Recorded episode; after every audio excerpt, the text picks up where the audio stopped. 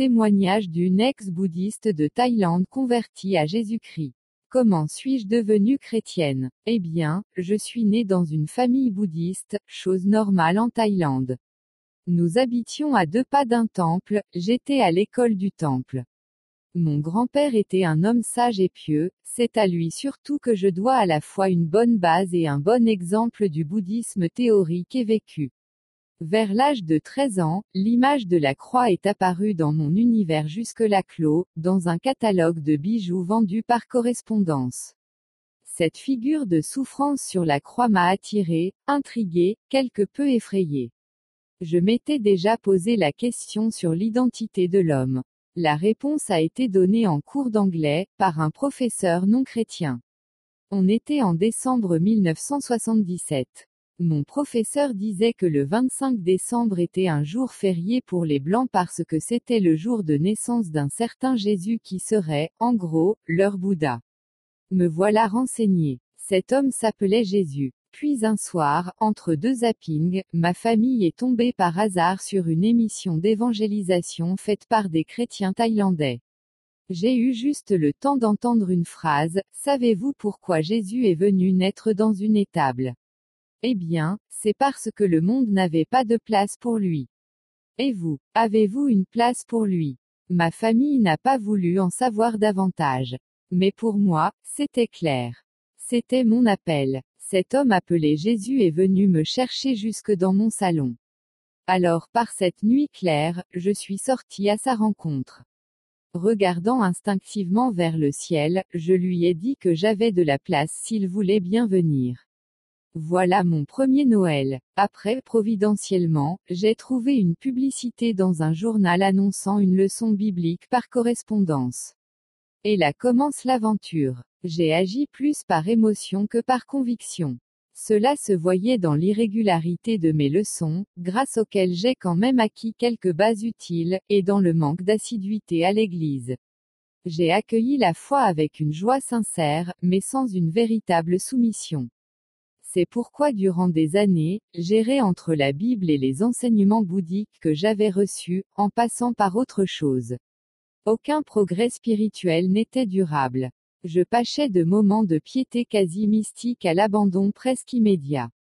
Bien entendu, j'ai essayé de combiner l'héritage de mes pères avec la nouvelle foi. Comment se pourrait-il que l'être unique ne soit pas le consommateur final de tous les cultes? C'était par cette formule qu'un de nos rois a répondu aux missionnaires jésuites. Aussi, pendant quelques années, j'avais un rapport vis-à-vis -vis de Dieu qui se calquait sur celui qu'on pouvait avoir avec une de nos divinités. C'est-à-dire que je récitais la prière chrétienne avant de me coucher en espérant que cela m'apporterait protection et bénédiction. Je ne pouvais alors rien comprendre à la véritable nouvelle naissance, la conversion totale par laquelle, le monde aurait été crucifié pour moi comme je le serais pour le monde. Galates 6h14. Le Seigneur a été bon et patient durant tout ce temps. Il me montrait petit à petit qui il était, grâce à la parole. Le coup de foudre commençait à mûrir pour céder place à l'amour et l'adoration. J'ai demandé le baptême à l'âge de 17 ans. Il continuera à travailler encore de longues années pour briser mon orgueil, mes forteresses, etc. D'autres chutes eurent lieu même après cette consécration. Mais à chaque fois, il me pardonnait et je revenais vers lui comme une fille prodigue qui ne cessait de vouloir s'enfuir. Il a fallu une expérience extrêmement douloureuse qui a failli me coûter la vie pour que j'apprenne à reconnaître qu'il est l'Éternel. Cela s'est passé il y a longtemps maintenant. Cette fois-ci, je suis rentré pour de bon.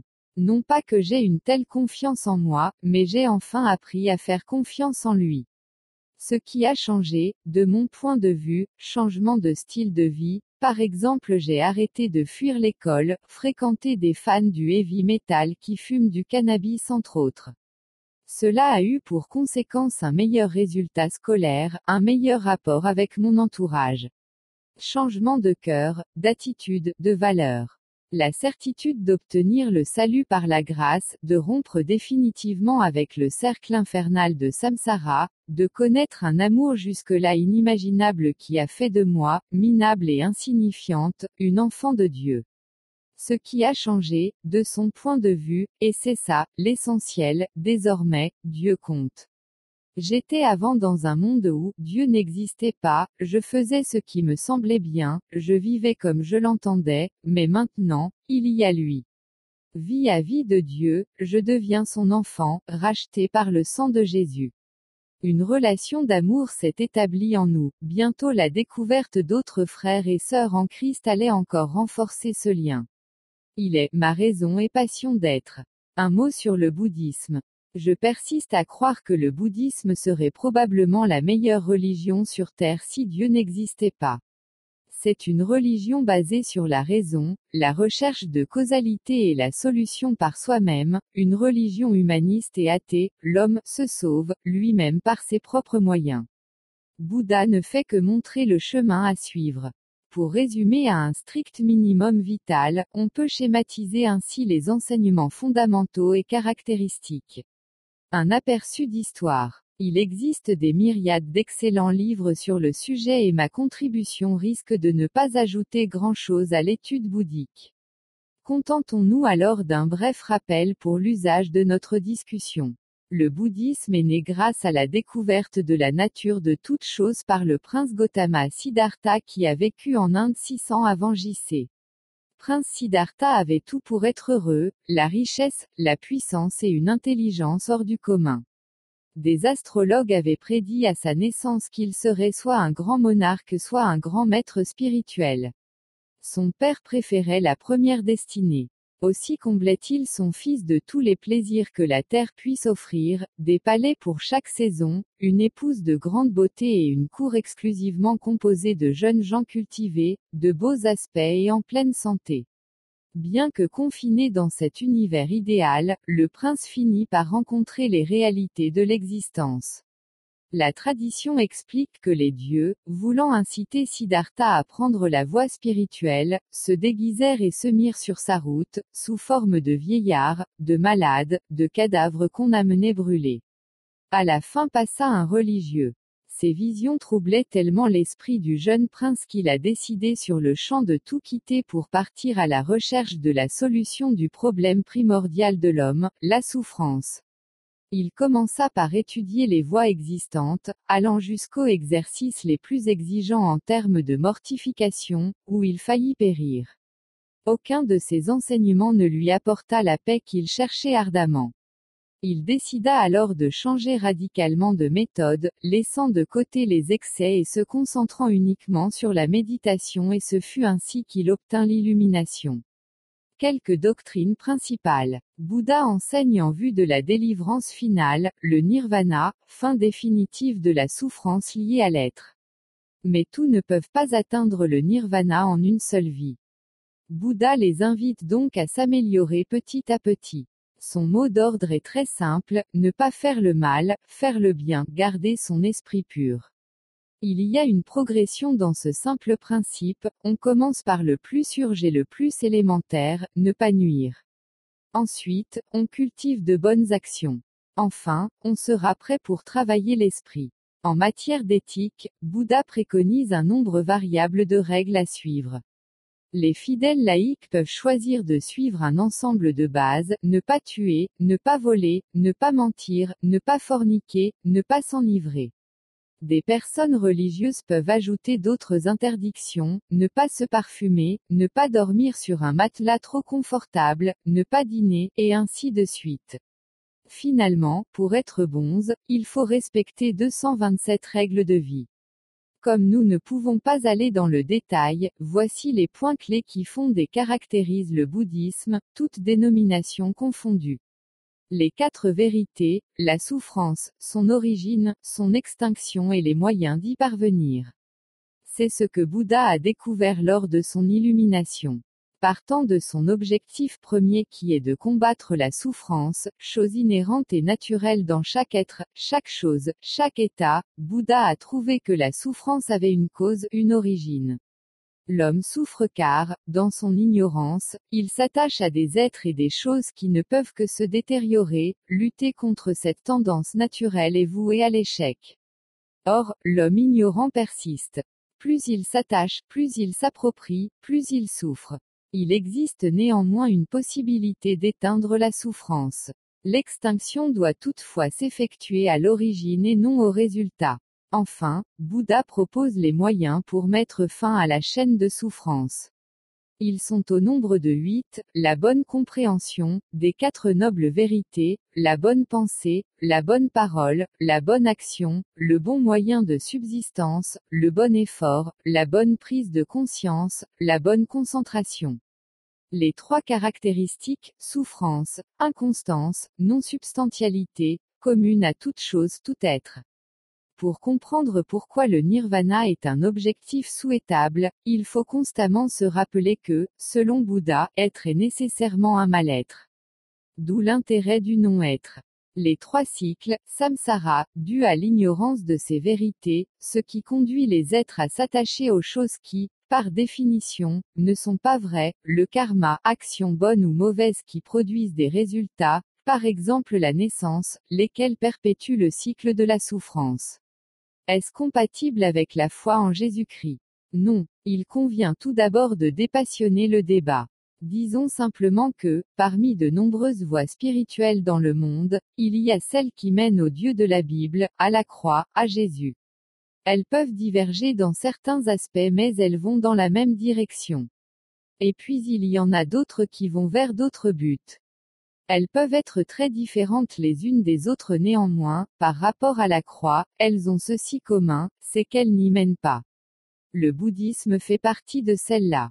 Il ne s'agit pas faire preuve d'intolérance ou de sectarisme mais de constater les faits à partir d'un point de vue donné, celui de la croix. Prenons un exemple un peu gros, vous êtes ici à Paris et vous voulez vous rendre à Strasbourg. Allez-vous prendre l'autoroute de l'Est ou de l'Ouest? Imaginez que vous choisissez le périphérique ouest, puis direction Nantes. Au début, cela peut vous être à peu près égal, vous n'êtes ni plus près ni plus loin de votre destination.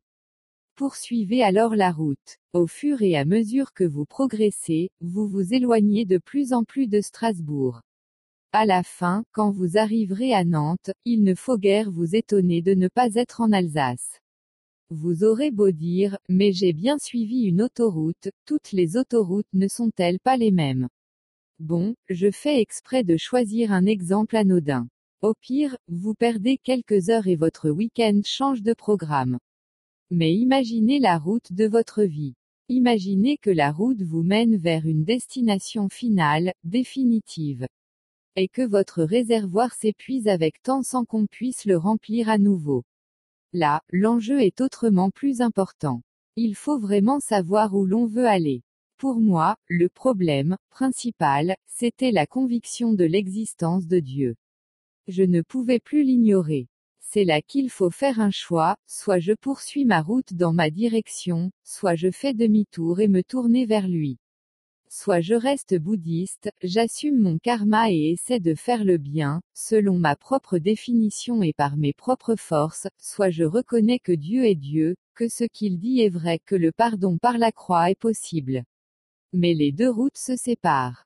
L'une mène vers la recherche et réalisation du bien, par soi-même, l'autre mène à la repentance et à la foi en Dieu créateur, rédempteur. On ne peut pas être à la fois chrétien et bouddhiste. Le désir du roi de Thaïlande, cité plus haut, montre une entière ignorance de la personnalité de Dieu. Non, il n'est pas, le consommateur de tous les cultes. Il existait des pans entiers de cultes, de religions, de philosophie au temps biblique. Dieu n'a jamais voulu s'identifier à aucun. Au contraire, il dénonce la fausseté des autres dieux, la vanité des autres méthodes produites par l'homme pour atteindre la sainteté. Certes, Dieu est assez juste pour tenir compte de ce que l'homme sait de lui. Ainsi, il a agréé l'offrande d'Abel même si celui-ci ignore tout du sacrifice ultime qu'allait accomplir le Fils de Dieu. Noé n'était pas juif et ne pouvait pas connaître la loi puisqu'elle n'était pas encore donnée. L'épître aux Romains comporte un précieux renseignement, tous ceux qui ont péché sans la loi périront aussi sans la loi, et tous ceux qui ont péché avec la loi seront jugés par la loi.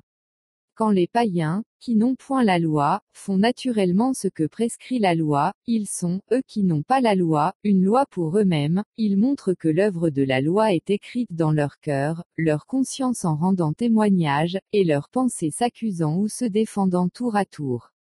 C'est ce qui paraîtra au jour où, selon mon évangile, Dieu jugera par Jésus-Christ les actions secrètes des hommes. Romains 2, 12 à 16 que les défenseurs de l'universalisme ne crient pas victoire trop vite, la même épître dit aussi, la colère de Dieu se révèle du ciel contre toute impiété et toute injustice des hommes qui retiennent injustement la vérité captive, car ce qu'on peut connaître de Dieu est manifeste pour eux, Dieu le leur ayant fait connaître. En effet, les perfections invisibles de Dieu, sa puissance éternelle et sa divinité, se voient comme à l'œil nu, depuis la création du monde, quand on les considère dans ses ouvrages.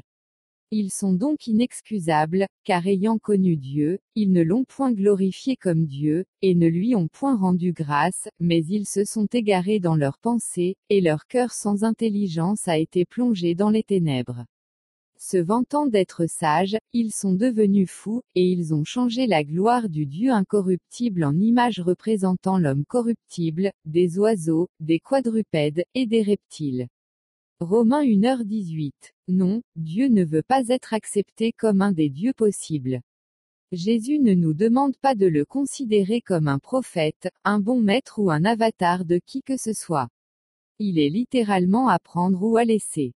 Ce qu'il a tant reproché à son peuple d'Israël, ce n'était pas l'abandon complet du temple, mais l'introduction dans le temple des poteaux d'Achéra.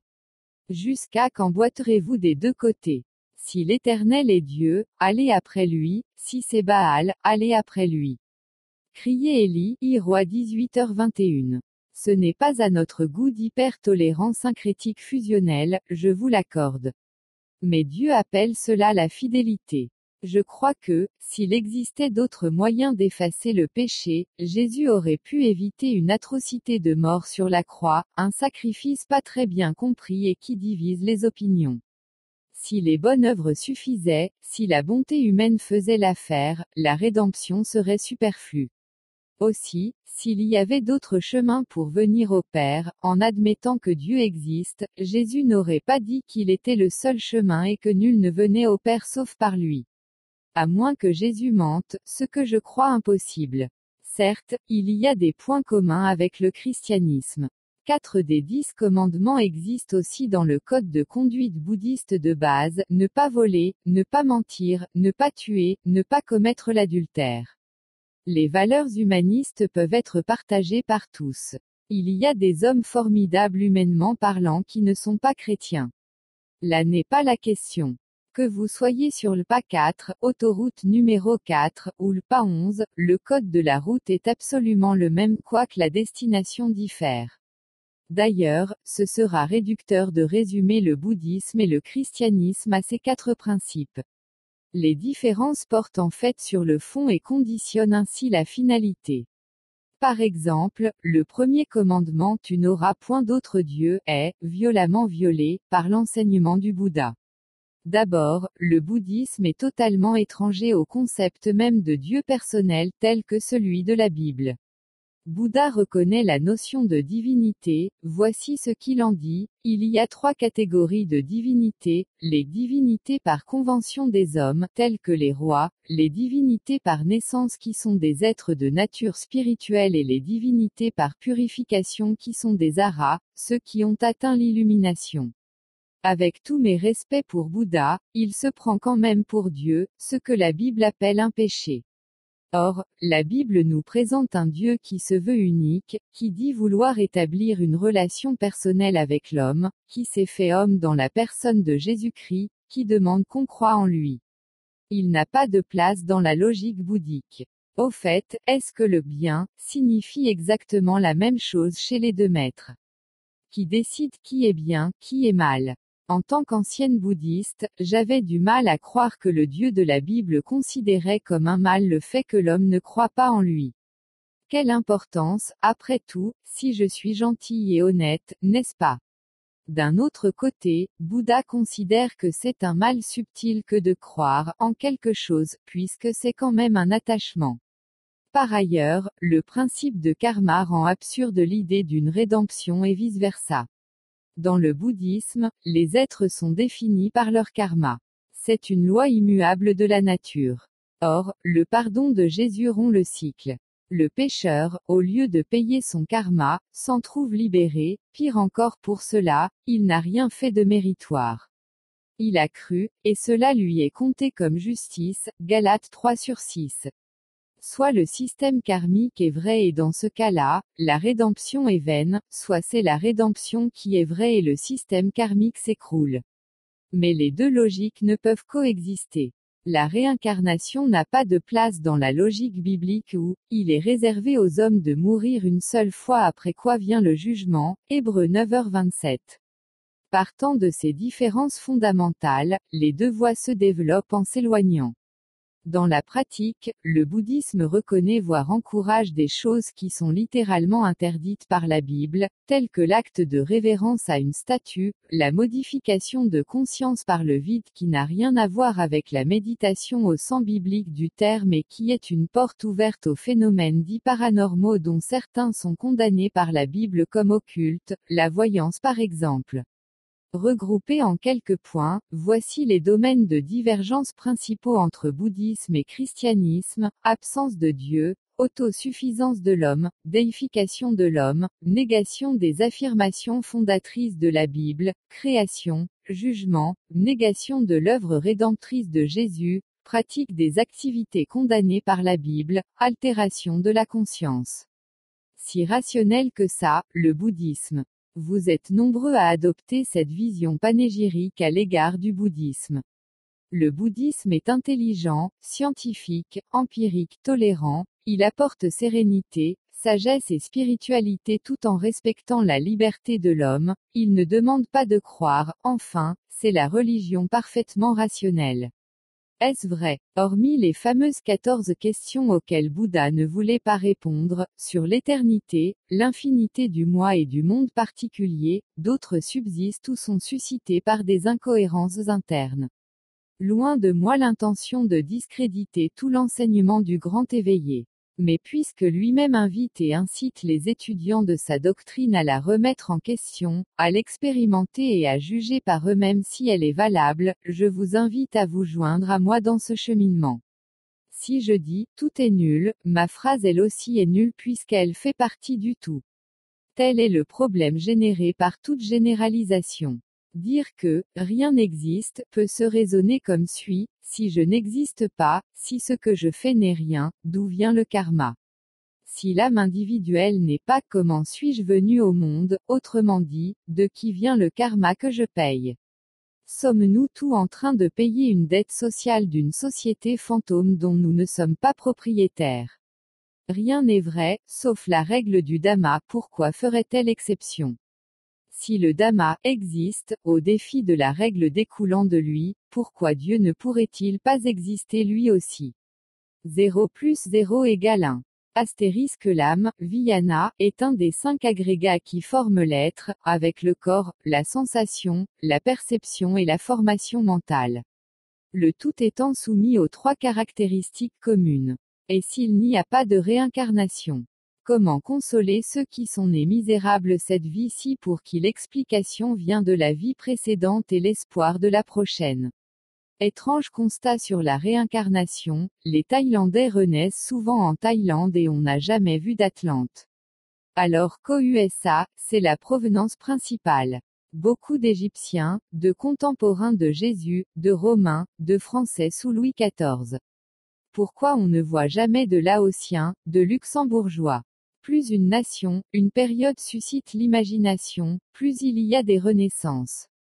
Récemment, nous avons recensé des ex-tibétains en Thaïlande, comme par hasard après la sortie de sept ans au Tibet qui avait fait un tabac et a levé la mésentente séculaire entre le bouddhisme hinayana et tibétain. Une parole de Bouddha surprendra beaucoup de nos contemporains. Il a décrit des qualités requises pour les personnes susceptibles d'atteindre le nirvana. Ainsi, ces personnes ne doivent pas être atteintes de certaines infirmités, cécité, surdité, handicap moteur, etc. Et ne doivent pas être de sexe féminin. Alors, s'il n'y a pas de réincarnation, la moitié des hommes, qui sont des femmes, sont perdus. C'est étonnant que dans la chaîne de causalité selon Bouddha, il manque précisément le début. Les questions ontologiques sont totalement éclipsées, considérées comme sans importance. D'où vient la première ignorance? Qu'ignore-t-elle Qui ignore quoi? Dans la pratique, les bouddhistes de toutes dénominations continuent à prier Bouddha, comme un dieu, lui demandant l'aide, la protection, etc.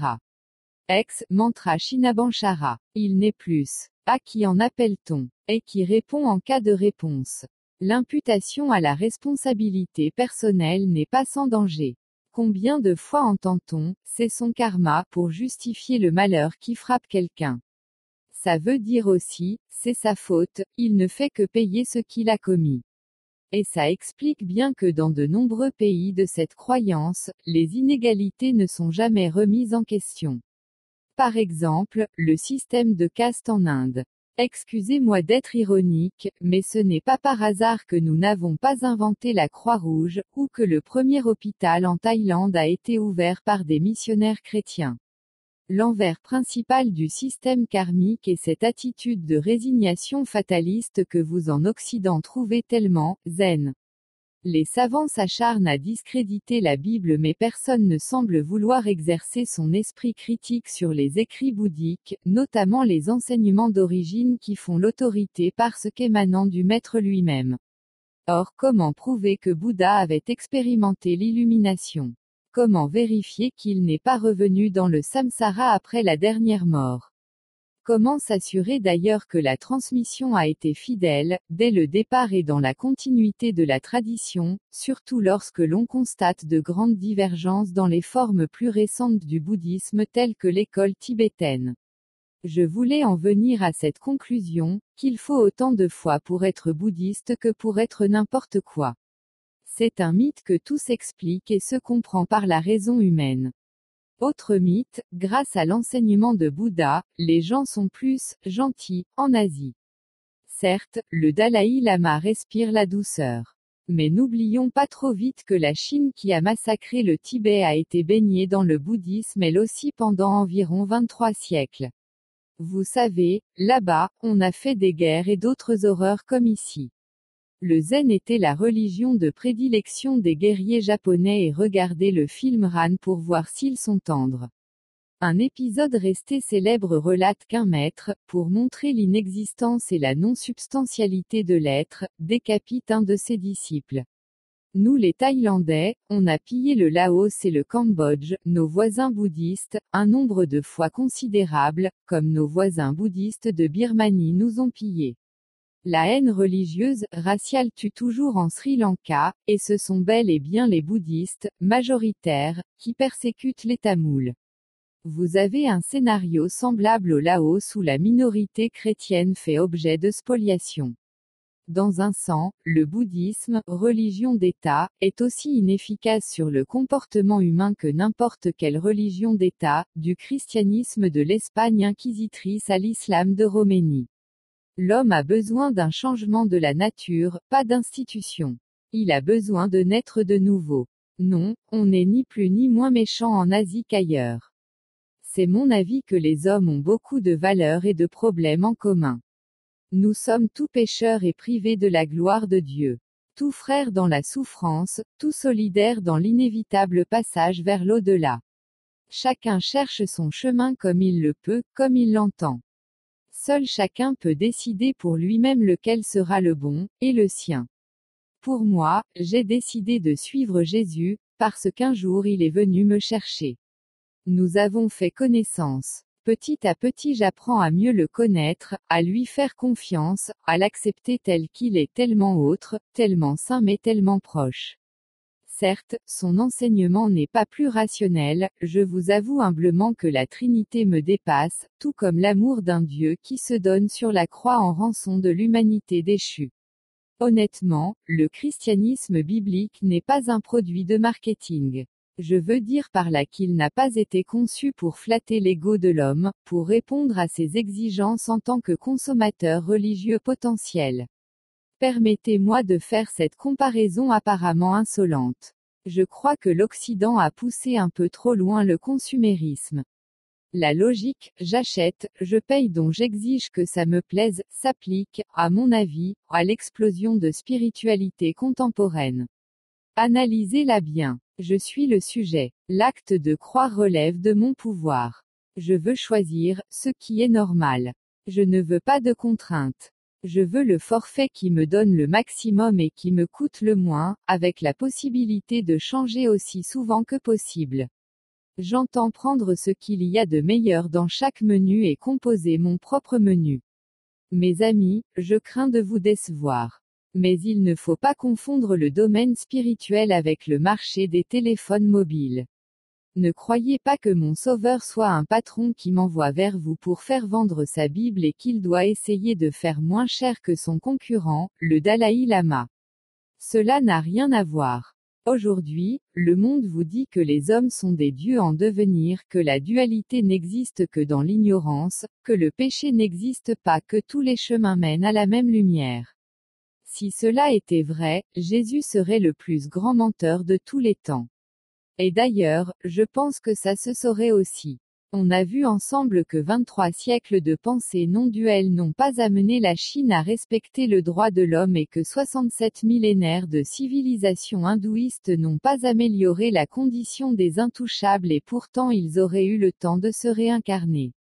Ne nous trompons pas. L'enjeu du domaine spirituel, si Jésus dit vrai, c'est votre âme. Cela se joue ici et maintenant, dans cette vie qui est l'occasion unique pour l'homme de choisir où il veut passer son éternité.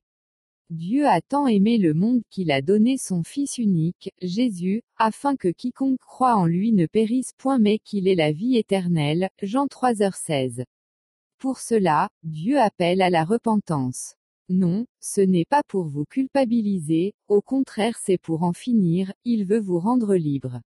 Libre de tous les liens, du mal que vous avez fait, que vous vous êtes fait, des blessures subies ou infligées, des chaînes de karma que vous pensez devoir porter pendant mille ans. Dieu vous appelle à la nouvelle naissance. Cela n'a rien à voir avec la réincarnation. Une naissance spirituelle marque votre nouvelle vie. Vous renoncez à votre ancienne vie où vous viviez sans lui. Vous devenez un enfant de Dieu, il devient votre Père, votre meilleur ami et votre Seigneur pour vous sauver, vous accompagner sur sa route. C'est une histoire d'amour qui n'a pas de fin. Je dis souvent que je n'ai pas adopté une nouvelle religion, je me suis converti non pas à une institution, mais à une personne, vous pouvez tout à fait dire que je suis tombée amoureuse, à cette différence près que la personne en question se trouve être Dieu. Vous pouvez protester, et moi pourquoi n'est-il pas venu me chercher? Chers amis, si vous lisez cela, c'est parce qu'il est déjà allé vous chercher. Vous n'êtes pas arrivé ici par hasard. Un ami vous y a invité, peut-être. Mais derrière votre ami, il y en a un autre qui souhaite vous rencontrer. Si vous le voulez bien.